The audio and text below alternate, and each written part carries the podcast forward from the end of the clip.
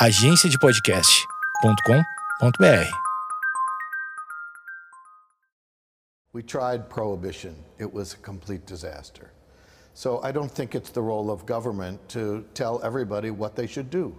And seatbelt laws, we really started with buzzers that nudge us to buckle up. And I, I, I think we can help people make better decisions without telling them what to do.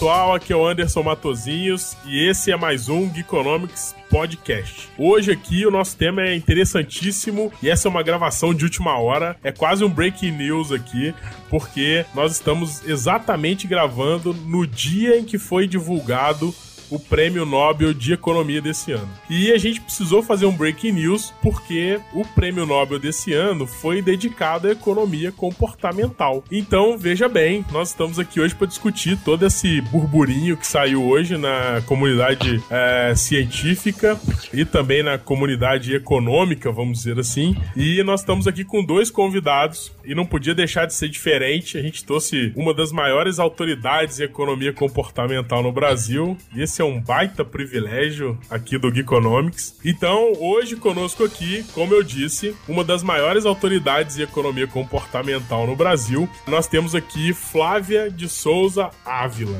Olha, olha o currículo. A Flávia é mestre em Behavior Economics pelo SEDEX Center for Decision Research and Experimental Economics da Universidade de Nottingham, com graduação em Economia pela Universidade de Brasília, professora e coordenadora do MBA em Economia Comportamental da SPM, hashtag tamo junto lá, é, com mais de 15 anos de experiência em estudos experimentais sobre o comportamento humano, tanto da perspectiva individual quanto em grupo em áreas de consultoria interna, planejamento estratégico e pricing.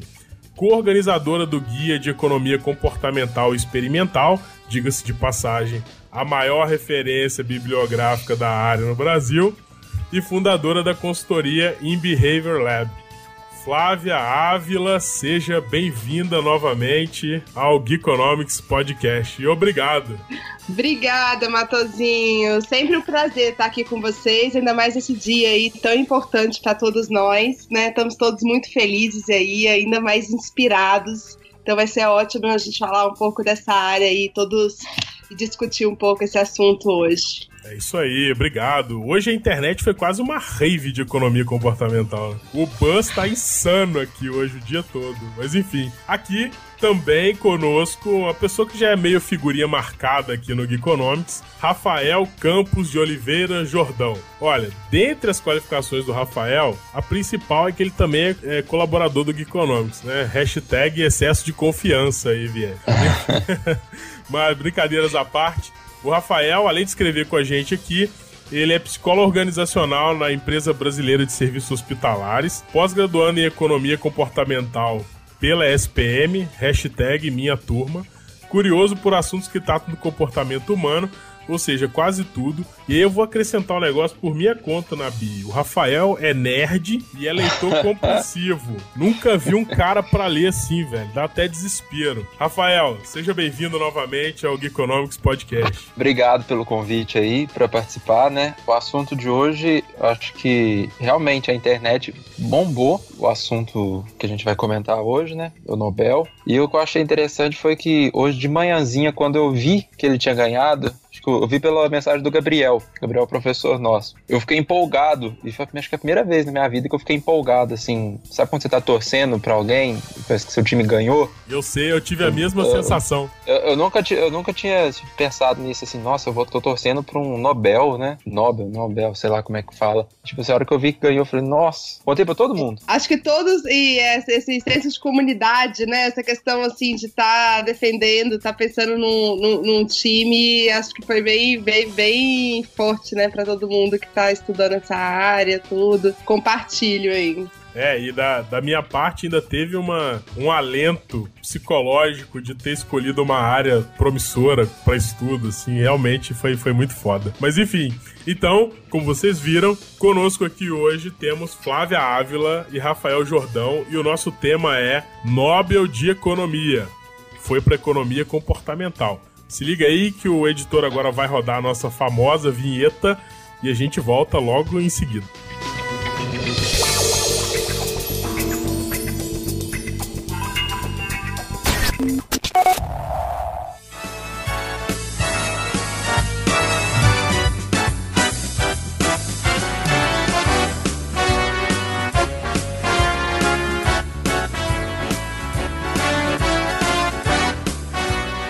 Voltamos, essa é a Geekonomics Rádio e hoje podcast sobre Nobel de Economia. Bom, eu vou começar dando uma introdução rápida aqui para contextualizar todo mundo.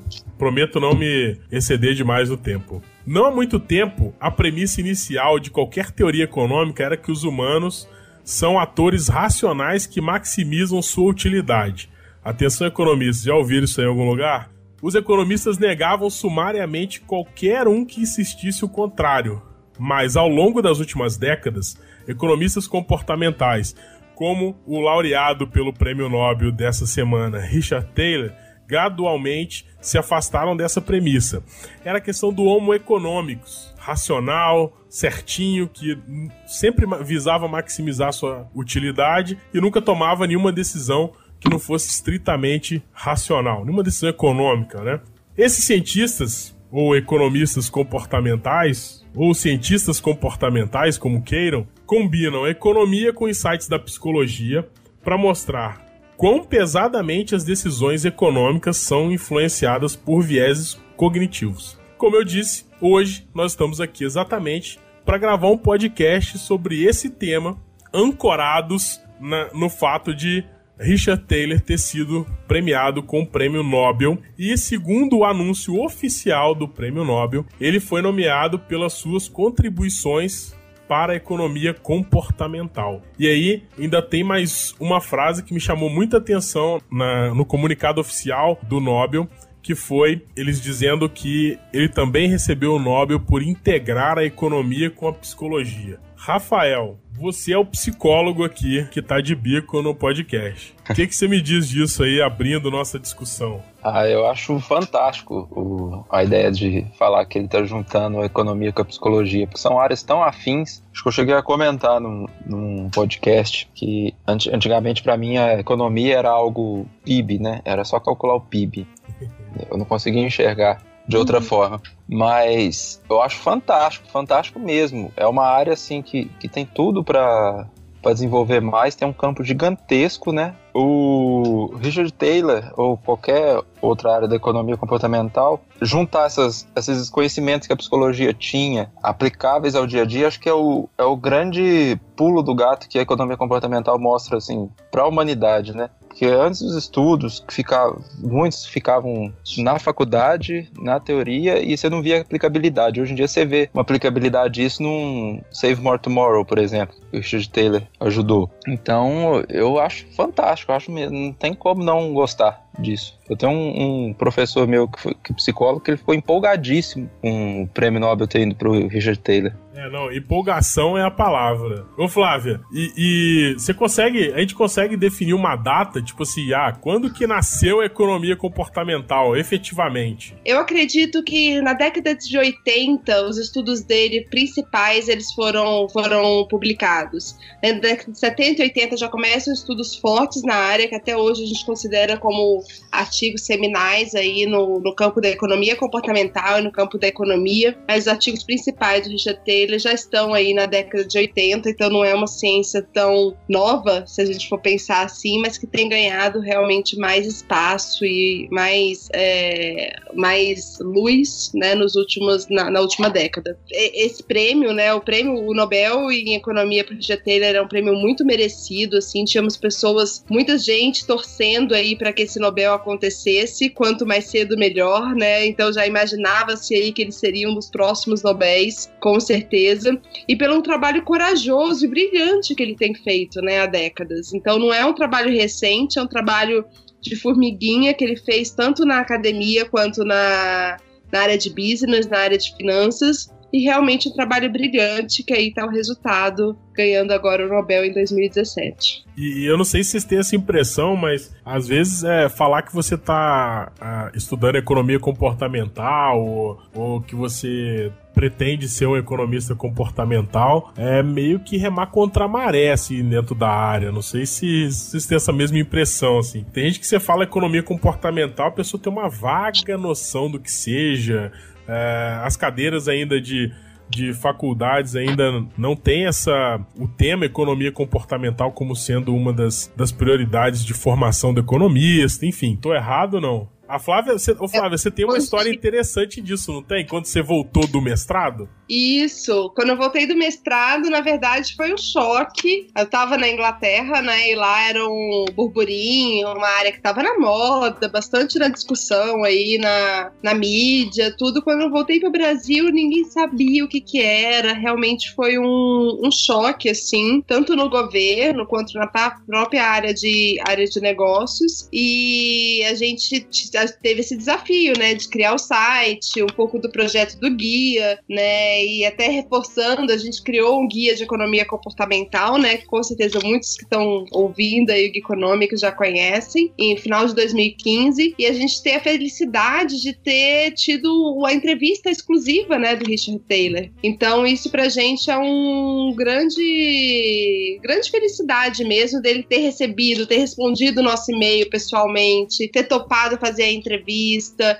né? E agora com o Nobel, então a gente vê os estudos, a o nível de, de, de, complexidade dos estudos dele, de alcance, e ser uma pessoa que foi tão próxima e ajudou nesse, a gente nesse, nesse projeto. É, que se você tá ouvindo aí, ó, fica a dica, eu vou colocar o endereço do, do download do guia de economia comportamental, que diga-se de passagem, é gratuito, tá na internet, é um processo, um projeto 100% gratuito, e olha só a dica, tem uma entrevista do Richard Taylor, ganhador do Nobel lá. Caraca, não, não dá para não ler mais, né? Ô, Rafael. Pois não. Eu tenho que te dar uma zoada, porque eu confesso que eu tive duas felicidades com o anúncio do, do Nobel de Economia. A primeira foi perceber que, óbvio, ele, ele era para economia comportamental. E a segunda foi porque foi pro economista. Porque eu tenho uma mágoa do Kahneman, porque ele é psicólogo. Não precisava de mesmo um economista, né? O, outro, o outro tinha pro Kahneman, coitado. Deu, deu uma equilibrada nas coisas, não deu, não? Você não acha? Agora tá um a um, tá um a um agora, né? Tá um a um, isso aí. Mas enfim, um dos livros mais famosos do, do Richard Taylor é o Nudge, que aqui no, no Brasil ele foi traduzido pessimamente com o título de O Empurrão para a Escolha Certa. A esper hashtag esperança de uma tradução melhor, porque também acho que a, a, aqui em português está esgotada, mas como que a gente poderia definir Nudge de uma forma que talvez algumas pessoas que não estejam diretamente ligadas na, na área de economia comportamental possam entender? Eu gosto muito da definição que eles mesmos fazem, assim, sabe? Que o nudge é qualquer aspecto da arquitetura de escolha, é algo que você muda no contexto, na arquitetura de, da, da escolha, que altera o comportamento das pessoas de modo previsível, mas sem proibir, sem criar nenhum tipo de é, incentivo econômico positivo ou negativo para que eles não façam ou façam aquela ação. Então, nudge, a ideia é um empurrãozinho, é você mudar um pouquinho a arquitetura de escolha, mudar um pouco o ambiente, um pequeno detalhe para que seja, na verdade, um, um, um, nudge ele deve ser. É muito comum falar que o nudge deve ser fácil e barato, né? Então, uma coisa simples que você, baseada no comportamento humano, você possa tendenciar o comportamento para determinada escolha que seja a melhor escolha possível. Não sei se vocês têm uma complementar aí. Não, é interessante que a primeira vez que eu ouvi nudge, aí eu fui ver, era cutucão. Eu achava que na minha cabeça o cutucão era o empurrão mesmo. Você achava que era é, é ferramenta de Facebook, não achava não? Não, não. o Facebook foi o primeiro a adotar o nudge. Cutucado, o... cutucado. Eu, eu achava que era tipo um empurrão mesmo. E acaba que o, li o livro brasileiro, acho que foi traduzido como empurrão. Depois assim, que a gente vai estudando, vai aprofundando, vai vendo que na verdade realmente o, é, o, é o cutucão mesmo, não é empurrão, não é. Chega quase uma orientação, né? Você não, você não obriga, você não proíbe, você não, não limita a pessoa de tomar a decisão, e você dá um cutucão de fato, um cutucão é, muito eu... leve. E é muito leve. De, depois, assim, o que eu acho mais impressionante é que a primeira vez que eu vi, eu achei que era um empurrão. Aos poucos a gente vai lendo, vai estudando, e a gente percebe que de fato é uma coisa muito sutil, é muito leve e realmente orienta com o comportamento que, que, você espera. Uma, uma coisa que está presente no Nudge que, que para mim foi assim foi uma das coisas mais fantásticas é que ele chega à conclusão de que ainda que, que pareça uh, nós não fazemos nossas escolhas com total liberdade. Aí é, não é nem questão de é, de racionalidade, né? E ele tá mais é, querendo é, tratar da questão da arquitetura de escolha mesmo. A gente não tem total liberdade para fazer as escolhas, todas as escolhas. Então, é, você, por exemplo, você. Vamos pegar um, uma questão, por exemplo, no Brasil, questão do voto. Você não tem direito de é, escolher não votar. Agora, você pode não querer dar o seu voto, né? É, você continua tendo que ir lá no dia da votação ou tendo que justificar o seu voto. Para você não querer dar o voto, você tem que ir lá fisicamente apertar um botão para anular ou para votar em branco ou então se justificar. Isso é um exemplo de como a gente não faz as nossas escolhas com total liberdade E uma segunda coisa que o Tae fala no Nudge, que o contexto da decisão, ele acaba sempre moldando a nossa escolha. Então, tem exemplos aí de organização de, é, de diferentes tipos de, de comida em restaurantes que acaba fazendo com que as pessoas escolham os alimentos que fazem mais bem à saúde, né? Enfim, e quando a gente fala de arquitetura de escolha, esse termo está ligado a como que o, o ambiente está sendo organizado para receber a nossa decisão. E aí a gente tem uma série de exemplos também, enfim, não vou ficar me alongando por aqui. Mas é, a gente sabe que o NUD também foi muito usado na administração pública, né? Ô, Rafael, você tá ligado direto aí na administração pública, né?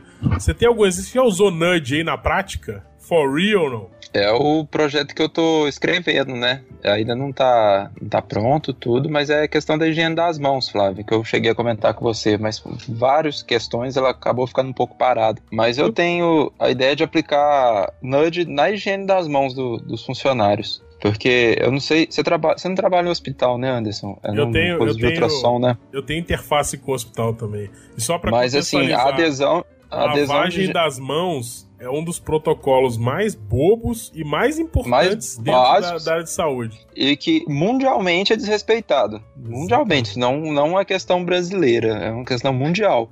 Só que o que eu queria fazer é porque o Dilip Soman, que, que também é muito forte em questão de nudge, ele comenta, né, que além do nudge ser, ser divertido tal, a gente divulgar a informação. Só que para divulgar, eu acho que ele tem que fazer o projeto de pesquisa, tem que aplicar, tem que ter todo um controle para que seja de fato divulgado, né? Passar pelo comitê de ética, tudo. Mas é, é um dos pontos que eu achei que é válido a aplicação do, do nudge ali. Você falou é fundamental, né, Rafa? A questão de ser baseadas em evidências empíricas. Quando a gente, até na própria entrevista que ele deu para o guia, ele reforça muito isso. O debate do nudge, o debate da economia comportamental, ele vai crescer e tomar as dimensões que precisa cada vez mais com a evidência empírica, com dados, e tanto que no MBA também é um dos focos, né? Você gerar esses experimentos, gerar esses dados, e a gente ainda precisa de bastante informação aqui no Brasil, de experimentos brasileiros, para que a gente mostre cada vez mais a força da área. O Flávio, você acha que é, uma das grandes, é, um dos grandes motivos pelo qual a, a economia comportamental ficou tão em evidência é, é o fato de, diferente da, da economia neoclássica, ela é, prezar por esses experimentos empíricos, assim, e, e demonstrar de forma empírica como, como que decisões econômicas acontecem, não? Vou, vou até um pouco mais além. O método experimental dentro da economia sempre foi muito, vamos dizer assim, menosprezado até a o surgimento da economia comportamental, não? Uhum, concordo 100%. Acredito que foi é, um dos grandes avanços e um dos grandes pontos da economia comportamental, ciências comportamentais ter ganhado o espaço que ganhou. É o método experimental, são os experimentos, é você ver na prática o que está acontecendo ali com pessoas reais, situações reais, com incentivos para uma determinada ação é, no momento que a decisão acontece e cada vez mais surgindo mais exemplos, surgindo mais evidências de que aquele comportamento estava acontecendo, isso foi chamando mais atenção e foi dando ferramentas, subsídio para discutir isso em todas as esferas. Então, na minha opinião, é o principal é, metodologia, ferramenta que a, que a, economia comportamental tem, são efetivamente os experimentos, são efetivamente gerar essa ideia de avaliação de impacto, de avaliação de, de, de políticas, você implementar algo menor para você depois expandir para toda a população. Então, essa cultura de que a gente fala criar, testar, aprender, retestar, medir, né? Essa cultura, essa ideia que a economia comportamental traz muito forte, é sem dúvida um dos pilares principais aí do alcance da área. É, e, e essa questão experimental para mim foi um, uma baita surpresa, assim, porque não há um rompimento com o que a economia eh, já produziu como ciência. Na verdade, o que aconteceu com a chegada da economia comportamental é que os modelos econômicos que antes eram baseados em premissas muito engessadas pelo desconhecimento é, do comportamento humano, né? É, ou seja, eram, eram modelos econômicos muito mais focados é, na questão do, do rigor é, matemático e das premissas da ciência econômica e não tanto é, e não levava tanto em consideração o ser humano como uma variável, a economia comportamental trouxe esse todo esse arcabouço de ferramenta e diga-se de passagem tem o mérito de hoje também a gente conseguir ter ferramentas para medir isso, né? No passado isso era muito mais difícil, né?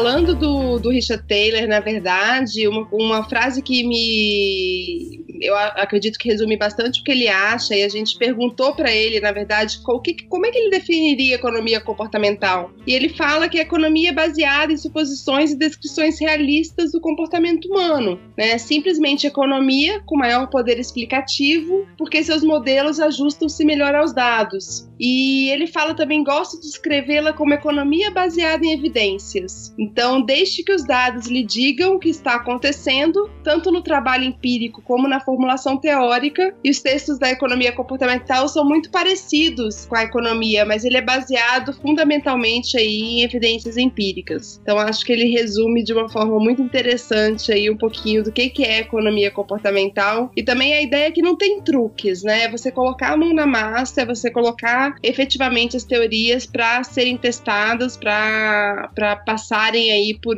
por experimentos, por situações é, reais, para ver o que, que acontece. E, mais do que nunca, medir todos os vieses do comportamento humano, que é uma coisa que nunca tinha sido considerado dentro dos modelos econômicos. E não tem jeito. É aquela história. Se você está trabalhando com decisão humana, não tem como você é, deixar de considerar, por exemplo, variáveis psicológicas, é, viés cognitivos, enfim. O, eu estou falando isso porque é, hoje no anúncio do Nobel, é, o professor Peter Gardenford, não sei se é assim o nome dele, depois que você você tem duas consoantes juntas e uma vogal, você já não sabe mais como pronuncia isso. E quando a consoante ainda tem trema, aí é, é impossível, né? Mas enfim, o professor Peter, é, ele fez um comentário assim, eu tava assistindo a transmissão, e ele falou logo imediato, ele falou assim, olha, gente, o Richard Taylor, ele teve o grande mérito de tornar a economia mais humana. E realmente eu acho que isso fez muito sentido em termos de teoria econômica, porque a gente já comentou aqui no início sobre o Homo economicus, que era, uh, vamos dizer assim, era a persona econômica utilizada para rodar modelos econômicos. Só que essa persona econômica, ela tinha uma série de limitações, né? Então, ela, por exemplo, era considerado como um agente racional, ou seja, todas as decisões econômicas dela era baseado é, na utilidade que ela, que ela teria em relação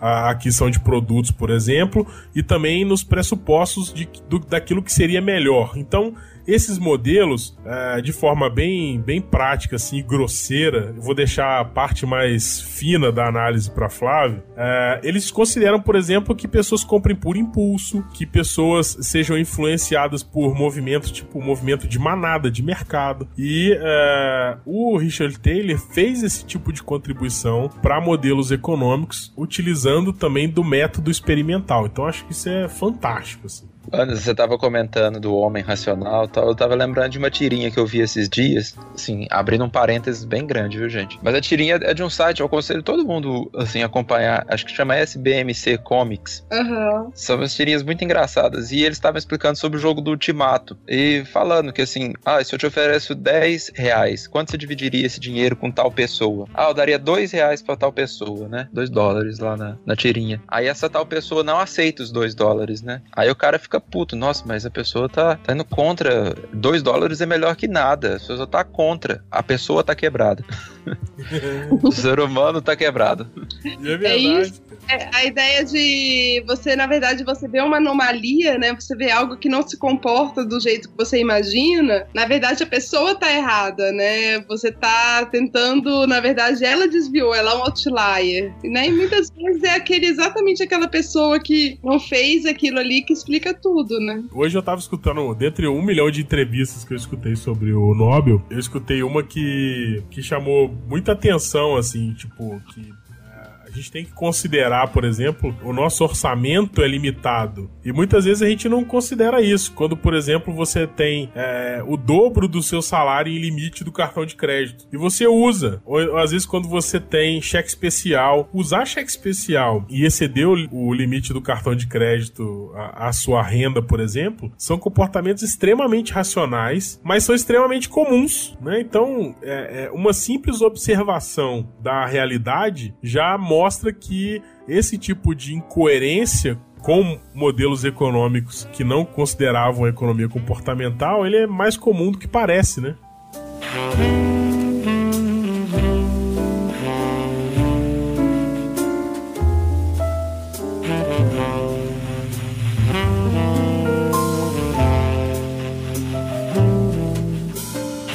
Flávia, você podia falar um pouco sobre o Misbehaving. O livro, né? É, então. acho que então. você é a única que leu, eu não li ainda. Rafael, você leu? Eu tenho ele aqui, mas eu passei outros na frente. Eu tô até com ele na frente aqui. O Misbehaving, na verdade, ele fala making off da Behavior Economics. Tô contando isso de economia comportamental, né? Cantando um pouco os bastidores aí do que, que aconteceu, como que ele começou a observar esses comportamentos que ele chama de anomalias, né? No comportamento geral. E ele fala muito no Misbehaving, que é a ideia de desses bastidores da relação dele com Daniel Kahneman, com outros pesquisadores da área. E é muito interessante ver essa questão que eu falei da década de 80, década de 70, como começou lá atrás e eles eram desbravadores mesmo, né? Então, assim, quantas pessoas tinham contra a área e, e a coragem mesmo de levantarem a bandeira e, e, e, começarem a mostrar evidências e mais evidências, ou seja, mais uma vez a gente volta na ideia de evidências. Então, tantos experimentos que o Richard Taylor mostrou, que o Daniel Kahneman, Amos Tversky,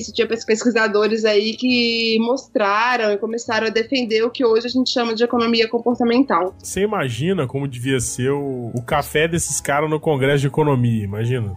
É. Todo mundo mundo. Não, imagina. Simula aí, mundo... simula aí, Anderson. Vamos simular. Todo mundo lá conversando sobre econometria, como o Rafael disse, sobre PIB, aquele monte de coisa. E de repente os caras lá no cantinho, um psicólogo que tava de bico no congresso, né? Que teve dificuldade de fazer inscrição, né? Tipo assim, na hora que ele foi preencher o formulário, tava lá, qual a sua área de atuação? Ele tava lá, economia monetária, economia, macroeconomia, microeconomia. E ele não tinha, aí ele colocou outros. Esse era o esse era o Kahneman. Outros, psicologia. Aí, aí alguém da Associação de Economia, sei lá, uma dessas aí que organiza o congresso qualquer, deve ainda ter ligado para ele e falou: Olha, meu senhor, é, o senhor tem certeza que senhor deveria confirmar a sua inscrição no Congresso de Economia. eu acho que o senhor errou a inscrição. É uma coisa errada aqui. Agora sim, eu acho que é importante a gente falar isso, né? Até vocês, como economistas comportamentais, todos nós, assim, como a, a força que ele teve por ele ser economista. Ele conta isso no livro Misbehaving também, assim. É, ou é no livro Misbehaving, ou no, no livro Undoing Project, né? O projeto Desfazer, que aí é, na verdade, o, o, a história do Kahneman e a história do Amos Tversky, que é outro livro muito legal. Eu não lembro qual dos dois é que conta a história que, na verdade, o Richard Taylor, ele sendo economista, ele conseguiu defender isso dentro da área dele de uma forma muito mais é, forte, né? Porque só a entrada, por exemplo, por isso que ele, é, muitas pessoas consideram o Richard Taylor como um dos pais da economia comportamental, porque ele, como economista, ele tendo toda a formação de economia da University né, of Chicago, sendo conseguindo defender de forma econométrica, macroeconômica, microeconômica, ele tinha esses argumentos. Então, o fato dele estar tá ali naquele meio, ser um economista respeitado, foi fundamental para a área. Então, mostra como que para você criticar algo, né, você ter uma base forte é fundamental. Eu acho que ele é um exemplos grandes aí nessa área dele ter uma base forte na economia, ele ser professor de economia tradicional, digamos, e começar a defender essa área de de economia comportamental. Eu, na minha maluquice, é, acho que, tipo assim, fazendo uma analogia tosca aqui, que o, o Kahneman, ele devia ser tipo o John Nash, assim. Ele era um cara que tava estudando um negócio que, tipo, ah, pô, talvez isso se aplique na, na economia, mas nem sei se ele tinha pensado nisso. Olha que eu sou especulando, hein, gente? Não vai me tampar pedra, não. Mas é, o Richard Taylor, pelo fato de ser economista, ele tinha mais clareza dentro da área de economia de como seria possível é, utilizar esse tipo de, é, de drive, vamos dizer assim, da economia comportamental, de experimento, para enriquecer os modelos econômicos. E aí tem uma. É, é como se fosse um, um friendly fire, né? Você tem um economista de renome, ou seja, formado numa das né, mais bem conceituadas universidades do mundo, começa a abrir com tranquilidade científica. Isso é, tem que reforçar, porque hoje na entrevista do Nobel, a pessoa do Nobel que estava entrevistando o Richard Taylor no telefone perguntou para ele se ele estava. Ele, tava, ele comentou assim: Ah, você tá, tá me parecendo muito tranquilo com isso. É, a entrevista, tipo assim, parecia que alguém ligou para ele e falou assim: Olha. É, seu, seu artigo foi aprovado no Congresso. Tipo, ele tava assim, ah, que legal, pô, muito bom, fico satisfeito que foi aprovado e tal. Aí o cara perguntou isso pra ele. E ele e falou assim, pô, como que você tá se sentindo? Você parece estar tá muito calmo. Aí ele falou, foi engraçado, ele falou assim, eu estou muito nervoso, apesar de parecer estar calmo. Mas enfim, é, eu acho que essa tranquilidade que o Taê tem é, extrapolando isso aí, eu acho que foi uma tranquilidade muito semelhante que ele teve em começar a abrir as portas da economia para questões é, vindas da psicologia, por exemplo, enfim. O, o, que eu acho dele, assim, que essa junção economia e psicologia, que foi um dos motivos que, que justificaram o prêmio para ele, é justamente é, essa parte da psicologia da gente não esperar que as pessoas vão agir de acordo de um modelo específico. Isso ele casou muito bem. É a tela azul, né, da mente, né, do comportamento, é, é né, porque na, tem hora que dá tela azul, você não sabe o que aconteceu. Psicologia, é, na psicologia a gente é orientado, ó, as pessoas não vão comportar muito bem, não. talvez, talvez, não, talvez aqueles humanos estejam quebrados, né, com a tirinha. A tradução de, de Misbehaving, que é o livro do Taê, é comportamento inadequado, né? Não, é... É, esse casamento dos dois que eu achei, que eu acho que é, que é fantástico, porque as do, cada um tá de um lado, um tá conversando com o outro, e eles conseguem fazer isso, casar e conversar e provar. Eu tive convencimento que eu tinha que estudar economia comportamental quando eu vi um experimento que era o seguinte, era sobre justiça. Como o ser humano considera a justiça, né? Ou como ele reage a situações de injustiça. E aí a situação era o seguinte, o experimento, eu vou dar uma, eu não lembro mais qual que é, mas conceitualmente como foi. O cidadão pedia para duas pessoas é, executarem a mesma tarefa. Para uma delas ele dava tipo 100 reais e para outra ele dava 20 reais. o cara que recebia 20 reais tinha uma alta propensão a não aceitar voltar a fazer a tarefa quando ele via que tinha uma outra pessoa fazendo a mesma coisa e ganhando mais. E aí a conclusão do experimento é que o ser humano ele recusa propostas injustas. Onde que eu quero chegar com isso? É, se fosse o Homo economicus, que é aquele que a gente já falou aqui, a persona da economia neoclássica, uh, o cara sempre ia preferir ganhar 20 reais a não ganhar nada, mesmo que ele visse uma outra pessoa ganhando mais fazendo a mesma coisa. Só que somos humanos, né? Então, nesse caso, o cara do 20 reais, ele preferia ir pra rua, queimar pneu, reclamar, quebrar tudo pra ter uma. para ganhar a mesma coisa do que aceitar fazer é, por 20 reais a mesma coisa que ele sabia que tinha outro ganhando 100. Esse para mim foi o convencimento de, não, peraí, eu tenho que dar um pouquinho de atenção para essa área de economia comportamental.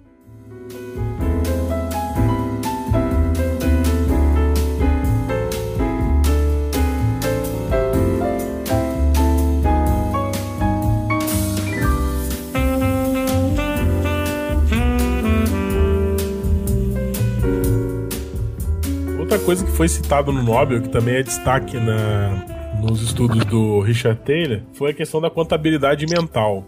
É, o Rafael comentou uma parada hoje no, no. Acho que foi no WhatsApp, Rafael. Sobre hum. contabilidade mental. É que você estava dando um curso ah. de behavior hoje, é, é isso? Hoje, hoje a gente começou um curso lá de educação financeira para os funcionários. Porque envolve qualidade de vida no trabalho, né? Funcionário endividado, o, o Bernardo fala isso melhor, né? Mas funcionário endividado, ele vai diminuir a tensão, vai querer dobrar plantão em outro hospital, e assim sucessivamente. A gente achou que isso era uma demanda, né? E coincidiu da minha aula hoje, que eu iria dar sobre economia comportamental, sobre comportamento econômico mesmo, é, coincidiu de hoje o, o Taylor ganhar o Nobel, né? E eu tava comentando com o Anderson, Flávio. Eu falei, ó, oh, gente, esse homem aqui, essa questão que eu vou dar para vocês aqui, o homem ganhou o prêmio Nobel hoje. Então eu tô, tô explicando um negócio que ganhou o prêmio Nobel hoje, tá muito novinho. É, Presta atenção aí, atenção, Vocês prestem atenção aqui, porque não é todo dia que a gente vai ficar explicando isso, não, né? eu falo, Mas aí eu dei um exemplo, eu, eu, dei um exemplo clássico, clássico.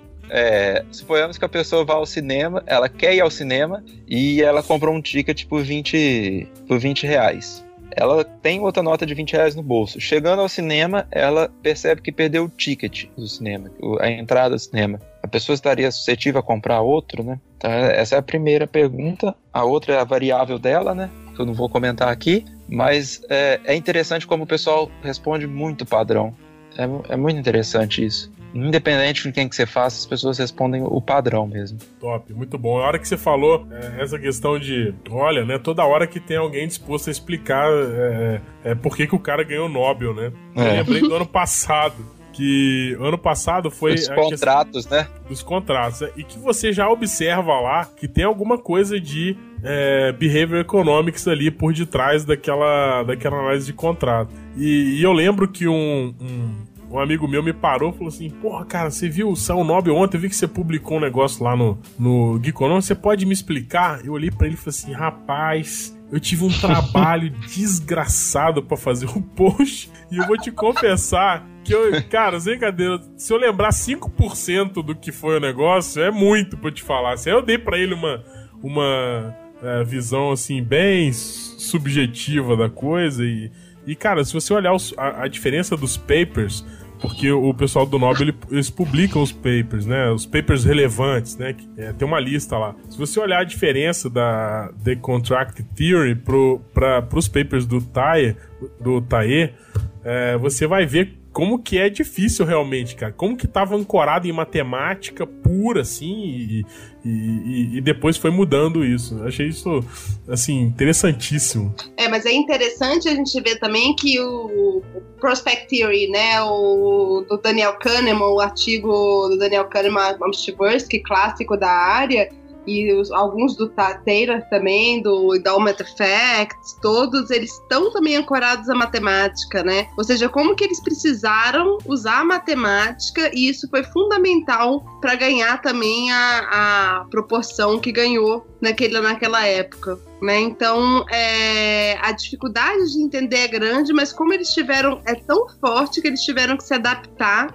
e mostrar também de forma matemática muito dos achados que eles tiveram com experimentos. Né? Mas eu acho que até a, a, a, forma como é exposto a matemática foi bem diferente, assim. Eu, eu não sei se. É, eu não sei se eu tive um bloqueio, assim, com a teoria do contrato, enfim, mas. É, eu não faço ideia do que seja, viu? É, nos artigos seminais do Kahneman, a, a Carol passou pra gente, né, numa aula, os dois artigos. Passou, ela falou, ela falou que era artigo só para os fortes. É, só para. Não, realmente é para os fortes, mas assim. É. é. é. uma matemática, vamos dizer assim, mais digerível, eu achei. Apesar de, óbvio, como a Flávia falou, tá bem ancorado em matemática, não, não tem como sair da estatística, né? Do, da, daquela análise de toda de probabilidade e tal, enfim, mas é, é uma matemática mais, eu vou dizer assim, mais digerível. Mas, eu enfim. falo isso porque às vezes a gente pensa na psicologia no geral, assim, como se fosse não matematizável ou não é, você buscando, porque na verdade ali a busca dos economistas comportamentais no geral são desvios sistemáticos, né? São processos de tomada de decisão que muitas pessoas tomam é, e você não está querendo, está querendo fugir de um balaio de gato que tem milhares de vieses numa, numa sacolinha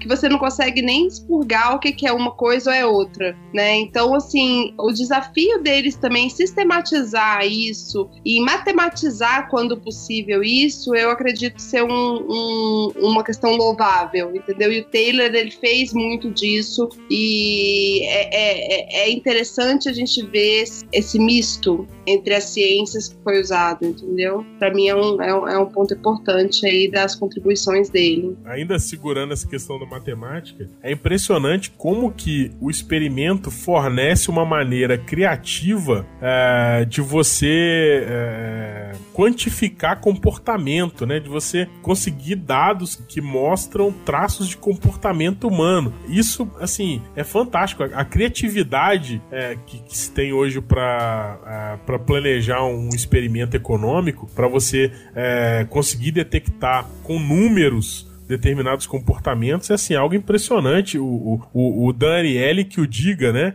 Eu acho que é um. Uhum é, é, é, é, o cara é, é, quase um mestre aí do, do, da criação de experimento, pelo menos de criatividade, vai. Mas enfim. Uma outra contribuição importantíssima do Richard Taylor foi a questão na, na análise do autocontrole né? E aí eu acho que o, o exemplo mais é, brutal, assim, é sobre as resoluções de ano novo, né? No dia 31, tá todo mundo falando, todo mundo bêbado falando que não vai beber, todo mundo endividado falando que não vai usar o cheque especial, e as resoluções de ano novo. E essa questão do autocontrole? isso impacta não só na, nas questões econômicas, mas em algumas questões como dieta.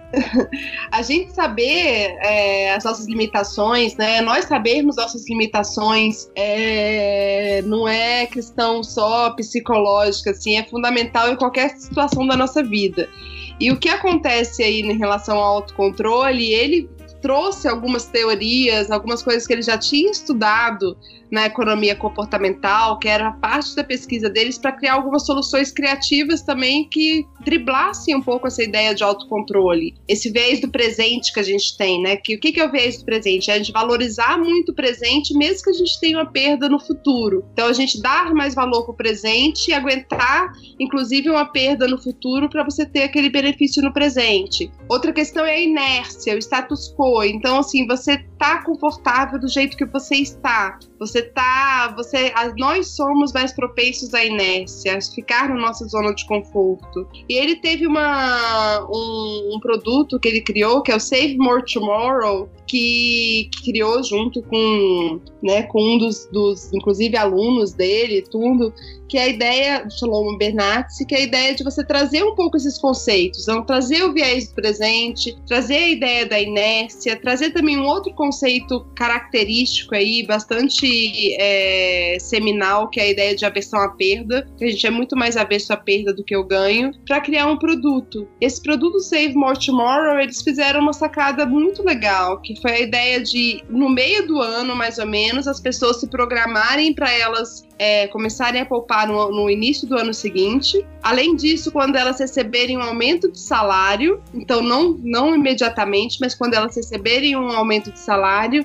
e sempre que elas foram recebendo um aumento de salário, elas estariam aumentando esse percentual de poupança. Então, como você usar é, os os vieses, né, as, as questões humanas para você criar novos produtos. Eu acredito que ele fez isso com um exemplo é, que a gente ainda usa bastante até hoje e mostrou um pouco as aplicações mesmo de você estudar essa área. Não, e olha a importância disso, te cortando, Rafael. Olha a importância disso para melhoria da, na questão dos planos de aposentadoria, de previdência Não. das pessoas. É impressionante, assim, a aplicabilidade é, é algo surpreendente. Você consideraria o Save More Tomorrow o, o melhor nudge, sim, o nudge mais exemplo, que pega os vieses na maioria, pega tudo. Você consideraria ele o melhor? Eu acredito ele ser um exemplo muito legal de como você partir da teoria, partir dos vieses, partir de como a gente é para montar um produto. Eu acredito que tem algumas questões em relação ao, ao, ao, Save More Tomorrow que ele é um pouco mais difícil de implementar em algumas empresas. Ele tem algumas dificuldades práticas muito grandes e assim também em questão de percentual de poupança em si. Então assim, é, eu tenho uma visão crítica também em relação ao Save More Tomorrow quanto a como você fazer para você implementar de uma forma que ele tenha sucesso. Mas eu acredito, então eu acredito que tem outros nudges, por exemplo, o nudge do, do, da previdência privada, que é só você mudar o formulário, né? Uhum. É, que eu acredito que é um nudge ainda mais simples e que tem uma ideia por trás que é mais fácil de ser implementado. E o ser fácil, ser barato de ser implementado é fundamental no Nudge. Eu acredito que o Save More Tomorrow é um exemplo de você pegar e, de forma prática, usar uh, o comportamento humano e os seus detalhes, aquelas peculiaridades do comportamento humano, para fazer um produto que seja menos dolorido, que seja mais aceito, que seja mais natural de você de você aderir sem tantos custos. Então, assim, acho que Save More Tomorrow é uma sacada, aí um exemplo de como você sair da teoria, de como você sair. E foi assim que ele foi lançado, né? A história dos bastidores, um pouco de Save More Tomorrow é essa, que desafiaram o Richard Taylor a falar assim: o que, que você criaria? Você tem estudado isso há tanto tempo, há tantos anos, que produto você criaria para aumentar a poupança aí das pessoas mesmo, né? Assim, como você colocar isso em prática? É, foi, foi, isso é foi um desafio desafio mesmo, né? Isso é coisa de, isso é foi, coisa de Foi meio que um desafio mesmo, não foi, Flávia? Foi um desafio, foi um desafio. Ele fala nos bastidores, que é. ele fala assim, foi para casa falando assim, caramba, eu vou dar uma palestra amanhã. Fui desafiado nesse sentido, né, por essa, essa pessoa na área de finanças, eu tenho que ter uma resposta. Então ele pegou e foi pensar, poxa, de todas as variáveis que eu já estudei até hoje, em todos esses anos, o que, que tem a ver com poupança, para fazer as pessoas pouparem mais? E ele pegou as variáveis, que é, são essas três principais, né? A inércia, a tendência à inércia, a, o viés do presente, ou desconto hiperbólico, que é você não valorizar mais o presente frente a um benefício futuro, e a versão à perda, que a gente ser mais tendencioso à perda, é mais dolorida a perda do que o ganho. Então ele pegou esses, esses, essas variáveis, juntou num pacote, foi como surgiu o Save More Tomorrow. E um Sim. pouquinho mais dos bastidores, também uma coisa legal é que no início, quando ele falou, ele adorou a ideia, ele falou, poxa, essa ideia aí todo mundo vai amar. Ele apresentou essa ideia e as pessoas não deram muita, muita atenção pra essa ideia. E eu ele... tenho certeza, eu tenho certeza que ele Nossa, é isso aí que ele tá estudando? É, eu tenho certeza que ele pegou o telefone hoje, ligou pra esse cara e falou, tá vendo? Lembra aquele desafio que você tinha me feito? Aquele falou, eu te disse. O Nobel agora, meu amigo. E ele, uma empolgadaço, exatamente. A gente vive isso no nosso dia a dia também, né? Que estamos estudando, aí, empolgados na área. Poxa, mas isso não é lógico, isso não vai é, funcionar. Se funcionar é porque é muito básico, tudo. Não deu a, deram a mínima. E depois ele foi implementado numa empresa pequenininha, numa consultoria. E em três anos, quadruplicou a poupança dos funcionários daquela empresa. Então, é mais um exemplo aí de como evidências, basear em evidências e trazer trazer números é o que vai fazer que a gente expanda cada vez mais essa área. E não só aqui no Brasil, mas como tem acontecido no mundo todo. Eu, eu fico a dica aí, é, monitorem o Twitter do Richard Taylor. Com certeza ele tá dando alguma indireta pra esse cara que duvidou dele lá.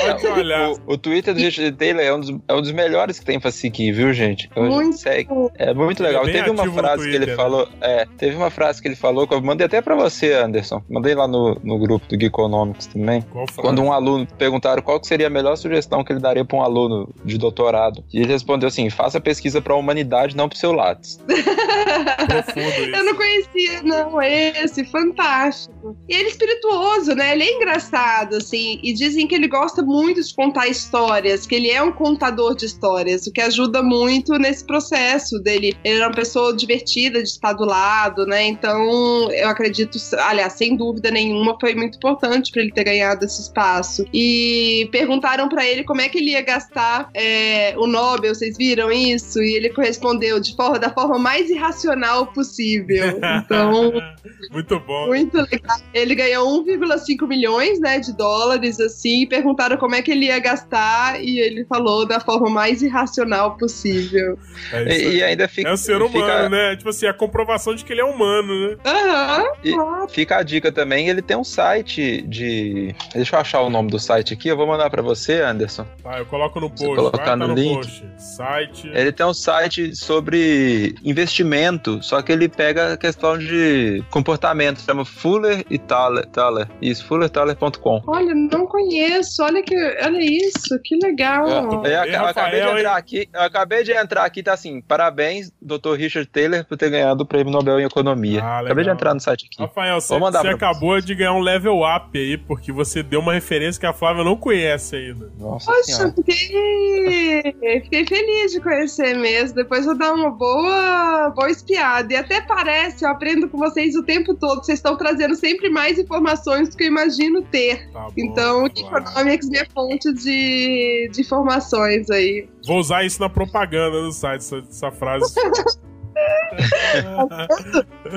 E Muito- o Geekonomics, siga o Geekonomics, não é isso? E eu queria dar essa dica, reforçar essa dica do Rafa, que ele falou do, do, do seguir no Twitter.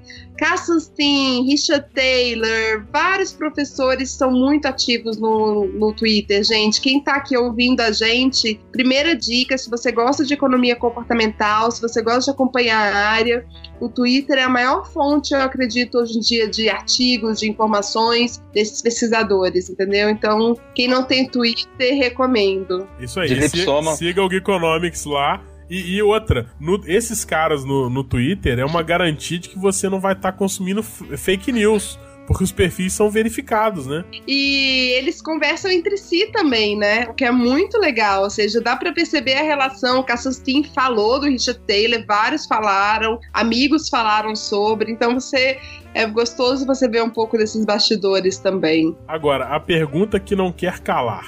Por exemplo, porque ele não escreveu o Nudge sozinho, né? O, o, Uhum. o Cassius Tem tava lá também. Você acha que vai rolar uma meiuca aí, do, uma pressão, ó, me dá aí uns, uns 100 mil dólares aí e tal. Brincadeira. Não, mas se der 100 mil, dó- 100 mil dólares, aí vai cair no jogo do Ultimato. É uma quantidade muito baixa. O, o. Sustain vai, vai reclamar, vai falar que não.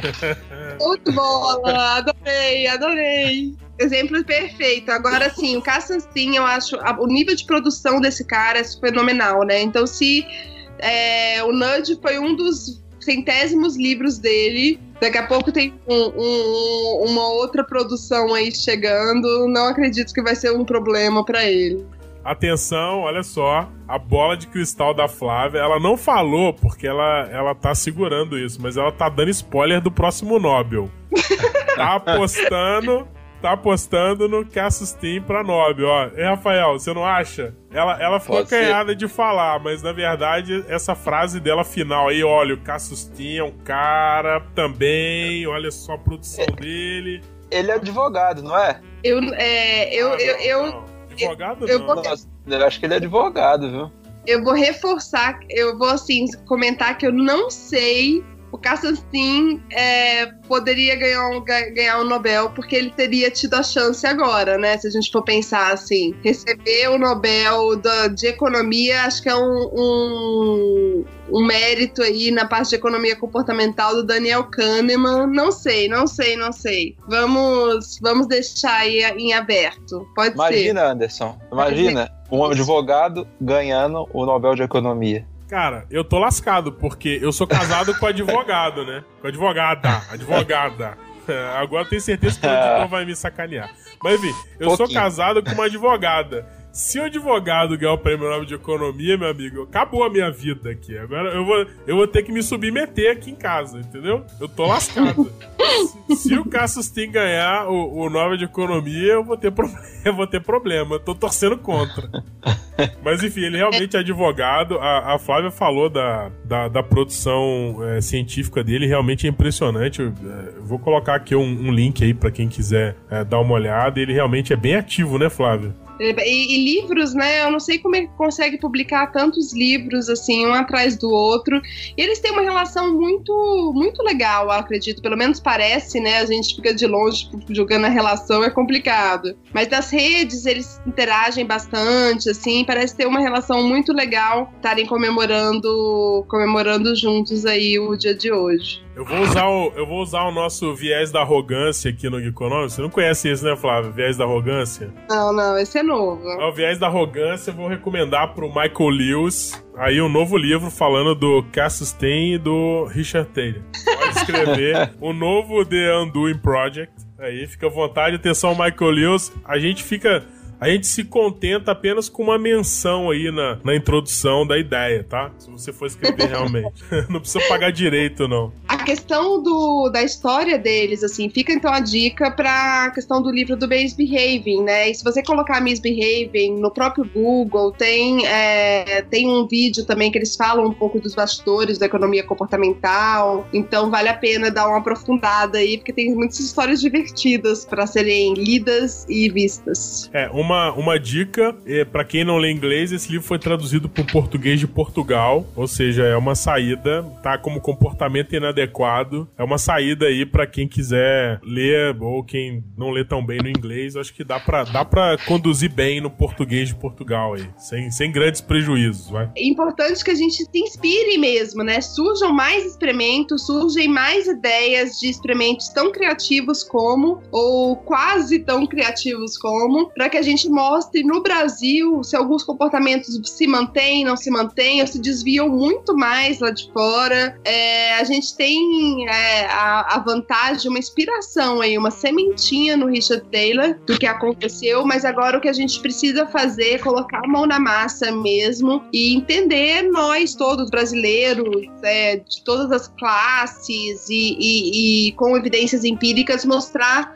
como que a gente pode fazer né, melhores políticas públicas, é, melhorar a nossa qualidade de vida. Então, acredito que, que ele é uma sementinha e a criatividade dele, de outros economistas comportamentais, para a gente ter ideias nossas e testar, e testar, e testar. É isso aí de caceita. Eu acredito que depois desse Nobel as coisas vão ficar um pouco mais fáceis para a área de economia comportamental, assim. Pelo menos pelo, pela hype que eu vi hoje aí na, na rede, eu acredito que a gente já, já tem um, um, uma ajuda no convencimento, né? Não que o Nobel vai mudar a opinião de ninguém a respeito de algo, mas é, é um endosso importante, é, ainda mais quando esse endosso vem com base em produção científica, em relevância de produção científica. Então, com certeza o, o Nobel vai, vai abrir um pouco mais de portas aí para a área. E o que a Flávia falou, é, é, a, é a parte mais legal da história, né? É você pensar em experimento e é você poder utilizar de criatividade para isso. Você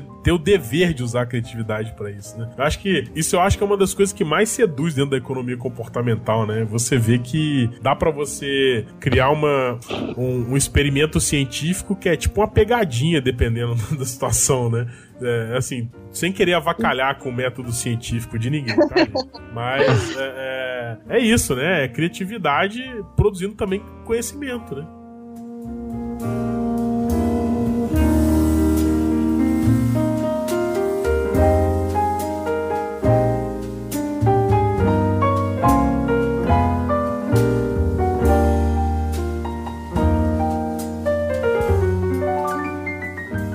O papo tá muito bom, mas, enfim, a gente tem restrições aqui quanto ao tamanho do podcast, porque a gente tá numa, numa semana de correria com essa divulgação do Nobel para economia comportamental aí, Richard Taylor. Então, caminhando para o final, é, eu sei que a Flávia tem uma série de recomendações aí e eu acho que mais do que ninguém é a pessoa ser ouvida aqui no Brasil nessa hora, nesse momento de euforia em, em torno da economia comportamental. Então eu queria ouvir, ô Flávia, conta um pouco pra gente o é, é, que, que você tem visto, que, que recomendação que você dá, dá o caminho das pedras, solta uma dica. Você já deu spoiler do próximo Nobel. Eu vou anotar aqui, porque depois eu vou ganhar dinheiro com esse podcast. Eu vou assim: olha, tá vendo? A gente já previa o Nobel lá atrás, um ano antes. Mas enfim. Matozinhos, não falei isso, Matozinhos. Você vai me complicar com os economistas, Matozinhos. É, tô brincando, tô brincando. Eu queria, na verdade, deixar aqui essa, essa inspiração mesmo da gente, às vezes, não considerar como, como dado algo, né? É, pensar fora da caixa mesmo, sem, sem ser um clichê, mas a gente pensar fora da caixa e tentar ver em pequenos detalhes uma interpretação diferente do que todas as pessoas veem, né? Então, acho que é essa uma, uma visão de você pegar uma, um, um detalhe, defender sua ideia e tudo bem que demorou três décadas ou mais para que fosse tão reconhecida quanto foi, merecido quanto foi esse prêmio. Mas você pegar essa ideia, testar, provar com evidências, você efetivamente ir até o fim, né? Assim, tentar é, transformar aquela pequena ideia e mostrar a dimensão dela é, é um grande aprendizado que a gente tem aí dessa do Nobel, desse dia tão importante. É, além disso, quanto que é importante o estudo, né? Então a gente tem economistas comportamentais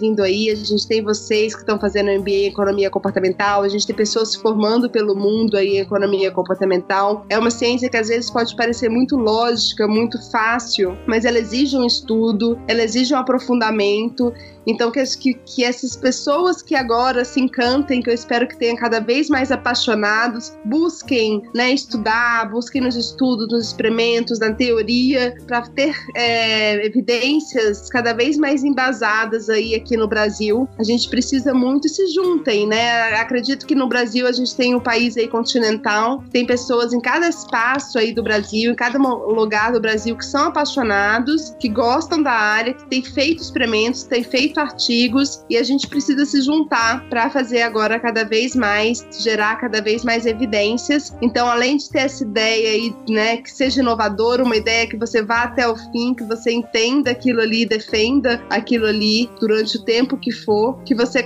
que a gente consiga também se juntar cada vez mais agora. Show, muito bom, Flávio, muito bom. Eu vou agradecer no final. E Rafael, você que é o, o psicólogo aí, suas considerações aí. Ah, nice. eu, eu caí eu caí em tentação de novo. Oi? Como assim?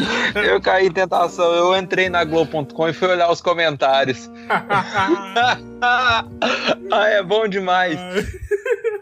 Eu não acredito, cara. Eu sempre tento evitar esses comentários, eles são bons demais. Aqui o cara reclamando, nossa, mas ganhar um Nobel pra uma coisa tão óbvia. Responde pra ele, manda um modelo matemático pra ele. Não, aí o cara. Aí eu respondo assim, óbvio, então me explica aí o tintim por tintim. Aí o outro, assim, é óbvio, por que você não escreveu os livros que ele escreveu antes, então? Caraca, manda esse link aí do Globo, a gente tem que ai, ai. É muito bom os comentários aqui. Vocês têm que ver, é, é, chega a desesperar. Não poderia ter um encerramento melhor no podcast do que esse, cara. Não, não poderia. ah, é bom de... É trágico, é trágico. A tentação é foi muito engraçado, cara. Muito Eu evito, eu evito Você entrar superou hoje, Rafael, superou. eu evito entrar lá, porque os comentários geralmente são muito assim, o povo fica revoltado, eles sempre estão xingando, sempre cai alguma coisa da política que não tem a ver com a matéria, mas aí eu tento evitar, hoje eu não consegui, porque eu queria ver o que eles estavam falando. Tá aí, ó, mandei no link, eu, depois eu você coloca. Tentando, eu tô tentando voltar à seriedade pra terminar o podcast.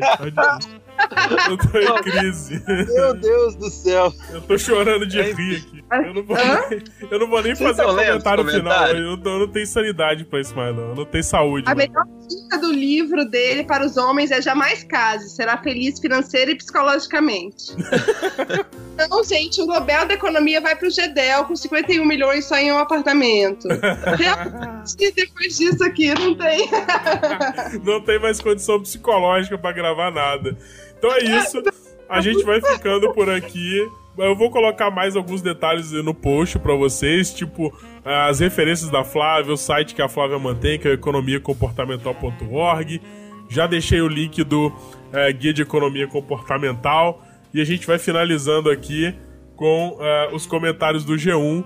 E eu vou pedir ao editor que faça uma caridade. Coloca a uh, o, o, reconhecimento de, de texto do Google para ler os piores comentários do G1, por favor. Agora, para encerrar o, o Pensei podcast. a mesma coisa. Coloca os, quem vai ficar ainda mais ridículo, né? O, o, a vozinha do Google lendo os comentários ridículos sobre o Nobel de Economia no site do G1. É isso, vai a gente vai, vai ficando ficar, por aqui. Deixa eu ver aqui. Pera aí. Obrigado, obrigado novamente, Flávia, pela disponibilidade por aceitar participar desse hospício que é aqui a gravação de um podcast no Geekonomics. Obrigado, Rafael, mais uma vez, por estar firme com a gente. Valeu. A gente vai encerrando aqui, não desliga, porque a gente vai ter ainda aí uns dois minutinhos com a leitura dinâmica do Google dos comentários toscos do G1 a respeito do Prêmio Nobel de Economia para Richard Taylor, Economia Comportamental na Veia. É isso aí, galera. Obrigado e até a próxima.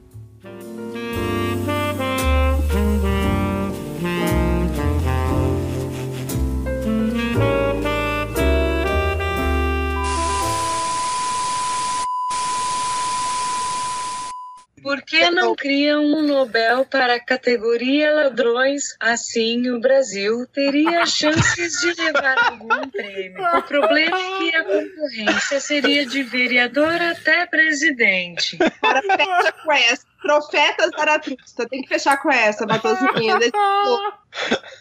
Tô passando mal.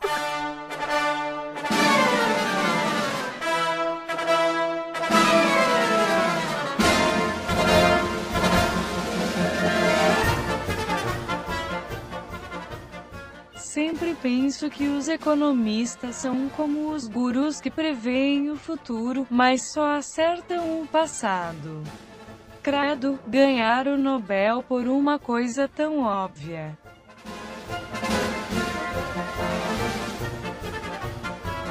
Norte-americano. Que norte-americano? De qual país? Senhor repórter, ele é mexicano, estadunidense ou canadense? Os três países são norte-americanos.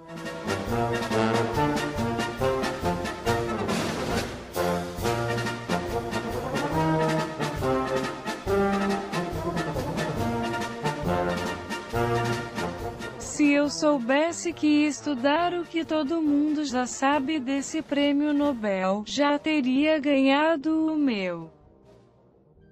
Itor Machado, Good for him. Nunca vi economista rico anyway. E o Nobel de Economia vai para Gedão, 51 milhões de reais só em um apartamento, e ele nem é americano do Zewa.